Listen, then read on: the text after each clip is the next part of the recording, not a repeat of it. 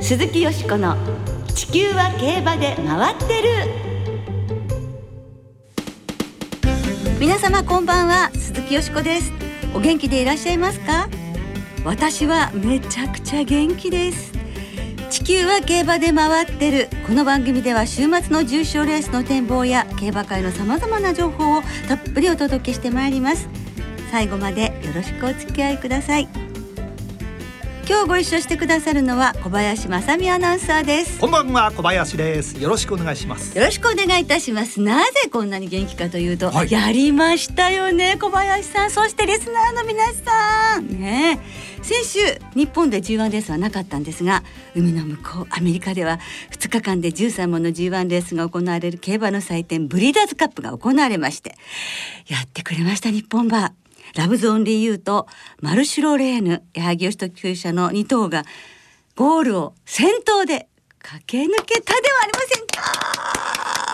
牝馬による芝の2200メートル戦ブリーダーズカップフィリーメアターフに川田優雅騎手とのコンビで臨んだラブズオンリーユーは日本では一番人気現地でも3番人気の支持を受けていました。そうですね。そしてまた川田優雅騎手が冷静にね乗られましたよね。いやーもう本当にねあの朝から大声ですよ。ようか嬉しかったですね。そしてですよね。はいマーフィー騎手を背に牝馬によるダート1800メートル戦ブリーダーズカップディスタフに出走したマルシュ・ロレーヌ。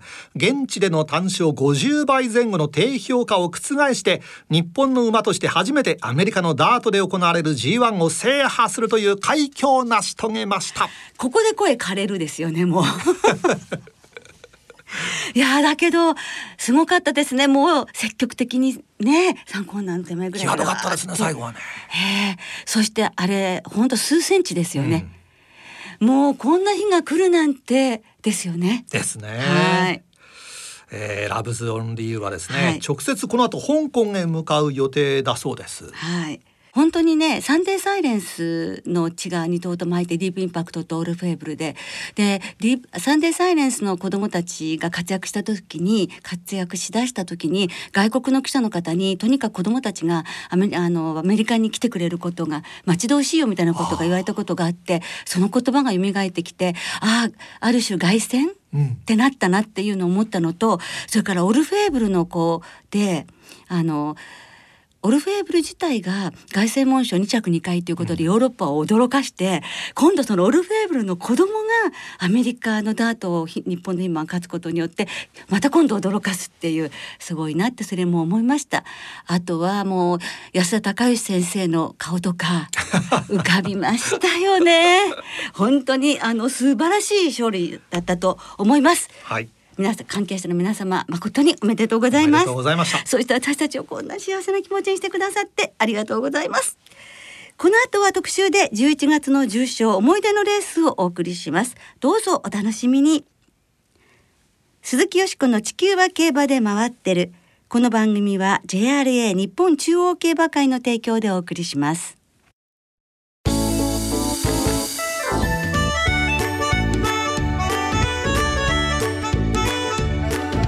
鈴木よしこの地球は競馬で回ってる。11月の重賞思い出のレース。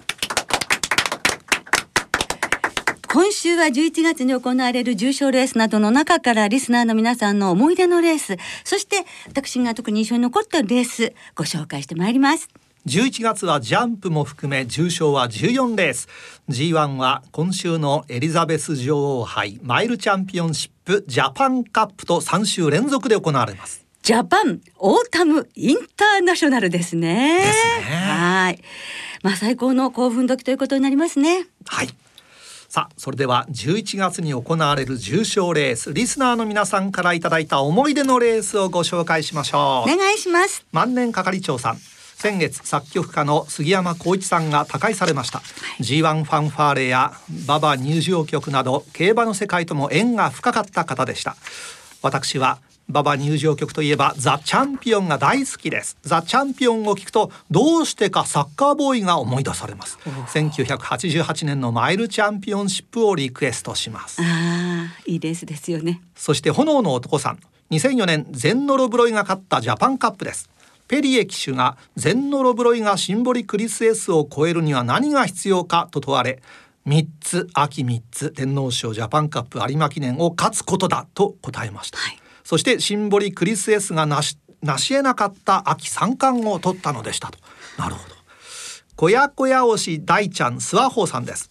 思い出のレースは2005年のジャパンカップ列島力士でアルカセットがこのレースを外国馬として最後に勝ちました。ハーツクライやゼンノロブライゼンノロブロイなどを破りました、うん。寂しいですがそれから15年以上外国馬が勝っていません。ん。あ、そうですね。まあ来てくれないっていう感じもあるんですね最近は。はい続いて緑の本さん秋の G1 の狭間にアルゼンチン共和国杯が行われます。アルゼンチン共和国杯といえば2008年この年の上位4頭は後に G1 で連帯を果たしています。1着のスクリーンヒーローはこの年のジャパンカップを制覇。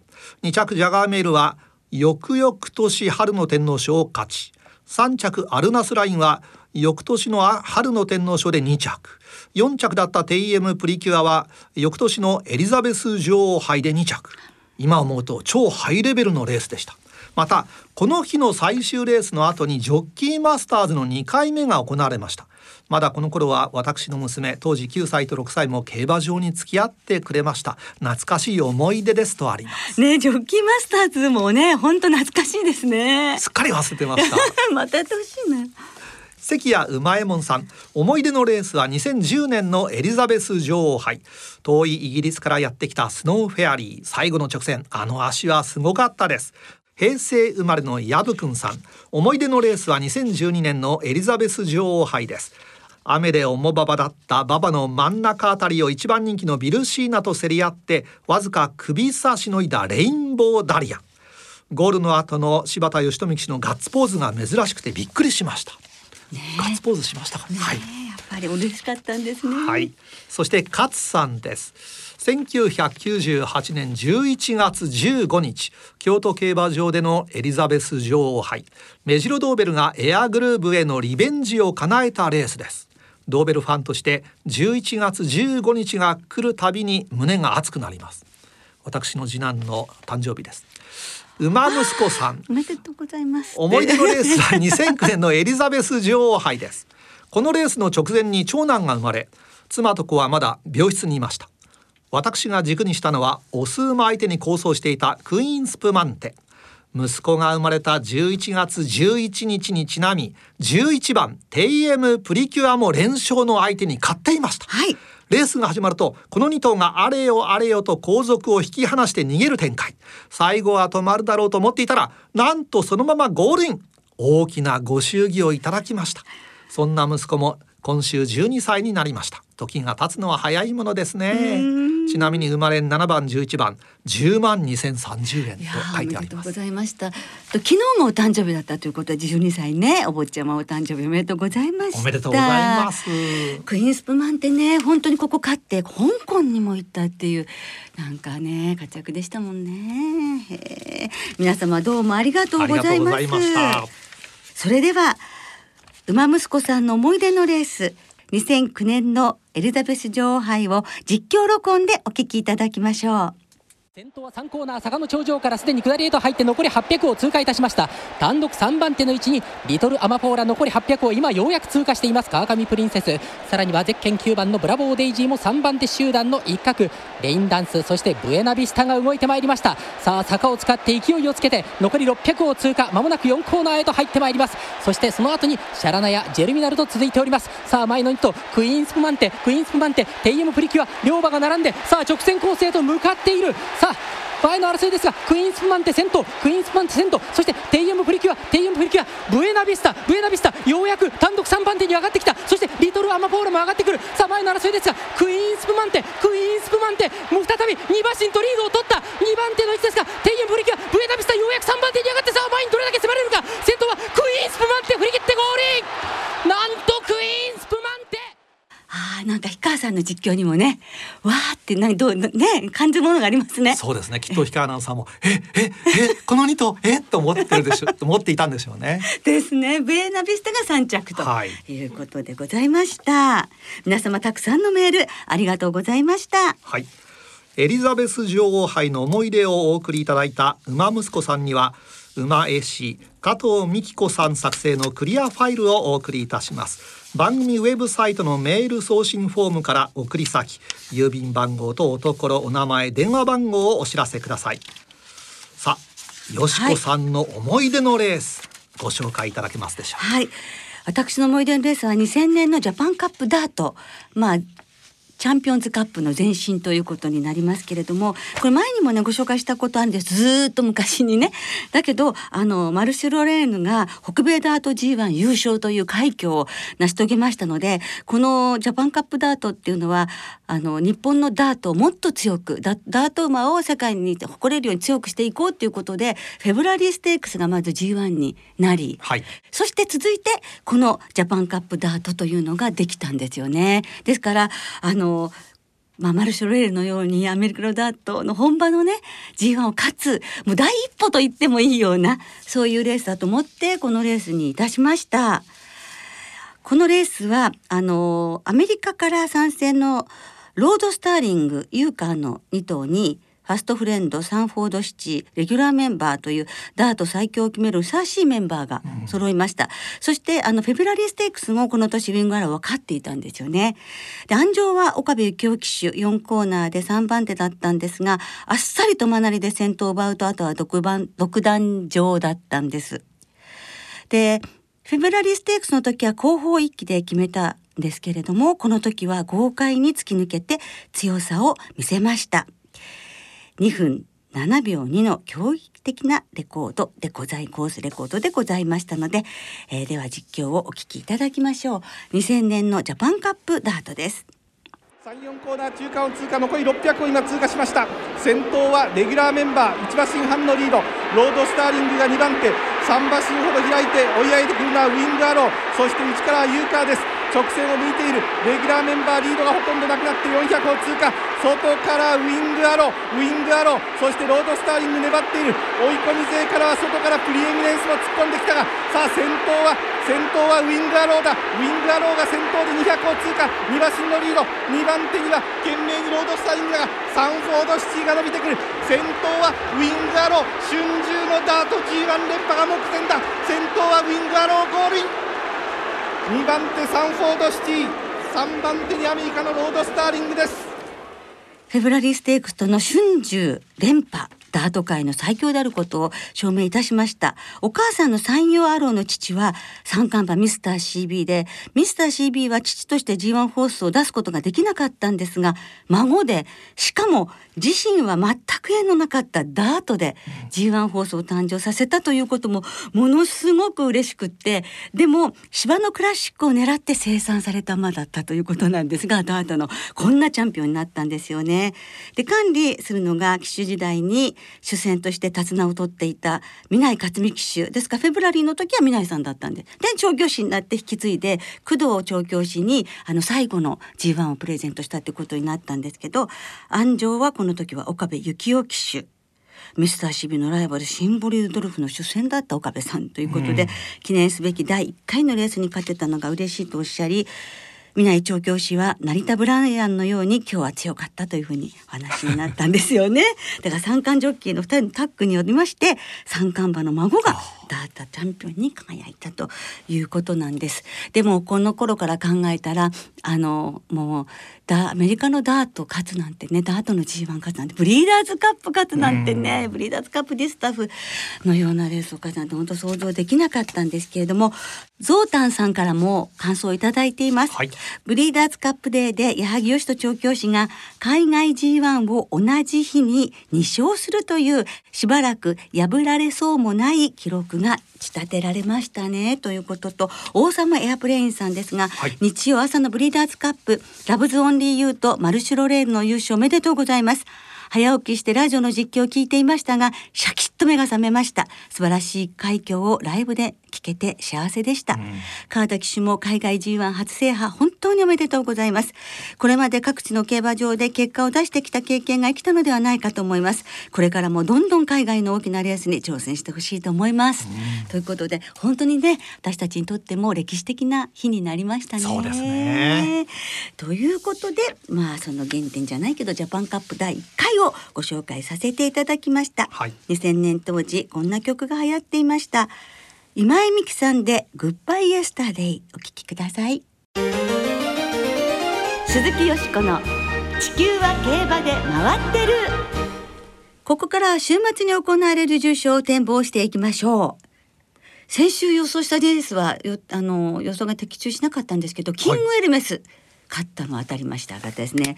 そしてファンタジーステークスの本命、ウォーターナビレラが一着になって、竹兄弟コンビで重賞初制覇ということになりましたけど、はいこのウォーターナビレラなんですが、この番組にもゲストであのご出演いただきました写真家の内藤律子さんの来年のトネッコカレンダーの1月が生まれたてのこのウォーターナビレラお母さんとの写真なんです。えそうなんですか？ぜひ皆さん手に取ってみてくださいね。あ楽しみ貴重ですよね。はい。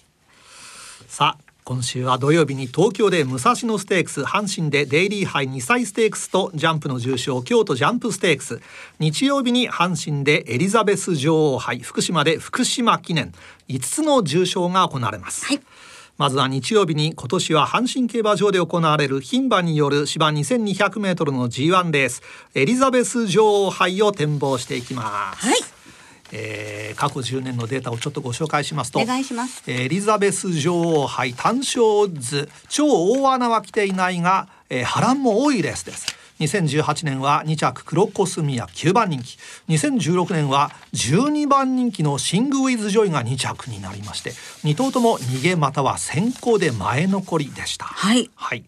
そして、えー間隔はですね、3週以内または10週以上の休み明けは人気サイドが好走しているということです。前走を見ますと中心は前走秋華賞か古馬の G1G2 のローテーションが、えーよろしいかというデータが出ております。はい。はい、ありがとうございます。そして、えー、12日今日金曜日お昼の阪神の天候は晴れ芝やや重ダートがやや重の発表でした月曜日から金曜日の朝まで毎日雨が降ったんですね阪神競馬場は、えー午前9時30分のクッション値は9.0標準ということでした、はい。そしてレース当日14日日曜日の阪神は晴れ時々曇りの予報です。金曜日日中から好天の予報で馬場の回復は早そうですね。はい。当日は日曜日は晴れそうです。はい、まあレディーたちの祭典ですからね。そうですね。秋晴れの下でね、と思いますね。やってほしいですね。はい。さあよしこさんどんな見解をお持ちでしょうか、私はですね今年の3歳がとにかく強いのでもう秋華賞を勝ちました赤い鳥の娘だって桜花賞4着オークス2着もちろん距離も大丈夫ということであとあの天皇賞を勝ったエフフォーリアと一緒でこの2キロお姉様方よりも金量もらうっていうことは大きいと思うんですよね、ですから赤い鳥の娘からいきます。だって三冠馬同士の娘でね頑張ってほしい。お母さんは2着あお母さんは3着が2回でしたからね。はい。はい。で、その赤い鳥の娘からですね。まず内側からいきますね。赤い鳥の娘から1番レイパパレ。5番ステラリア3歳馬。8番テルセット。9番ウィンマリリン。12番デゼル。245頭に生まれに流します。はい。はい。小林さんは？えー私はですねウィンキートス短内騎手に頑張ってもらいたいと思ってます。ねさあ続いて土曜日に同じ阪神で行われます2歳馬による芝 1600m 戦デイリー杯2歳ステークスを展望していきます、はいえー、よしこさんここはどんな見解でしょうか？はい、ここは一番ですよね。ソネットフレーズ。母の母アドマイヤグループということでダイナカール一族でございますね。母のね弟はドゥラメンテということになっておりますので、そしてまあエピファネイアですよ。エピファネイアはすごい芝場ですね。ということで一番です。はい。はい、単服うーん。で買います。小林さんは？えー、今2戦2勝のセリフォス、はい。え3連勝期待します、さあそれではリスナーの皆さんからいただきました予想もご紹介しましょう。浜野旗坊さんです創刊の頃から読んでいる某競馬週刊誌の復刻記事で杉山浩一さんと対談されている23年前のよしこさんのお姿を発見。よく読んでいたページみんな友達が懐かしくて久々にメールします。本当にありがとうございます。あの復刻版でねあの今週と来週前編後編で乗りますのでぜひ皆さんギャロップよろしくお願いいたします。ご覧になってみてください、はい、あの杉山さんのファンファーレにかける思いなどもはいお聞きしてますのでお願いします。えー、浜野旗坊さん、はい、エリザベス女王杯はレイパパレ。レイリー杯2歳ステークスはスタニングローズを中心ということです、はい、そして小太郎さんはですねエリザベス女王杯は当たりそうな予感。ウィン・マリリンから手広く流します穴のトラックマンさん。エリザベス女王杯はランブリングアレーで勝負しますとあります。あゆっちさん、えー、エリザベス女王杯難しいですが本命はレイパパレ。福島記念は復帰した松岡騎手の勝利が見たいマイネルファンド。デイリーハイにサイステークスはセリフォス。京都ジャンプステークスは北高メビウス。武蔵野ステークスはエアスピネルとあります。そして加藤信弘さんとお読みしてよろしいでしょうか。エリザベス女王杯は赤い鳥の娘ウィン・マリリン・テルツェットの3頭ボックスで勝負とあります。はい、はい、皆様いつもたくさんのメール予想ありがとうございます。時間の都合で今週もすべてご紹介できなくて申し訳ありませんなおこの番組は金曜日のお昼過ぎに収録しています。その後に発表された出走取り消し機種変更などについては JRA のウェブサイトなどでご確認ください。また皆さんの重症予想は番組ウェブサイトのメール送信フォームから金曜日の正午までにお送りください。よろしくお願いします。お願いします。来週は G1 マイルチャンピオンシップ東京スポーツ杯2歳ステークスの店舗を中心にお届けいたしますお聞きの皆さんの予想ぜひ教えてくださいね。お待ちしています。そろそろお別れの時間となりました。今週末は東京阪神福島3つの競馬場でレースが行われます。2歳戦は3つの競馬場合わせて31レース。よしこさん今週注目されている2歳馬はいますでしょうか？はい。日曜阪神芝 1600m に出走いたします。スタニングスターですね。父フランケル母スタセリタ。ねソウルスターリングの妹ということになるので、うん、16巻ベイビーですよ。楽しみですね。はい、はい、その2歳戦は単勝がお得です全競馬場全レースの単勝を対象に通常の払い戻し金に売上の5%相当額が上乗せされ払い戻しされます。そして今週も東京阪神福島3つの競馬場ともに事前にネット予約で指定席を購入された方だけがご入場いただけます。またウィンズなどは事業所ごとに営業時間などを制限して営業しています。ご入場にはマスクの着用が必要です詳しくは JRA のウェブサイトなどでご確認ください。はいマスクの着用必ずお願いいたします。はい。なおお聞きいただいている鈴木よしこの地球は競馬で回ってるは放送後1週間はラジコのタイムフリー機能を使って聞き直すことができます、はい、また番組ウェブサイトのポッドキャストサービスやオーディオストリーミングサービス Spotify では基本的に過去3ヶ月間の番組をお聞きいただけます。どうぞご利用ください。ではエリザベス女王杯はじめ週末の競馬存分にお楽しみください。お相手は鈴木よしこと小林正美でした。また来週元気にお耳にかかりましょう。鈴木よしこの地球は競馬で回ってる。この番組は JRA 日本中央競馬会の提供でお送りしました。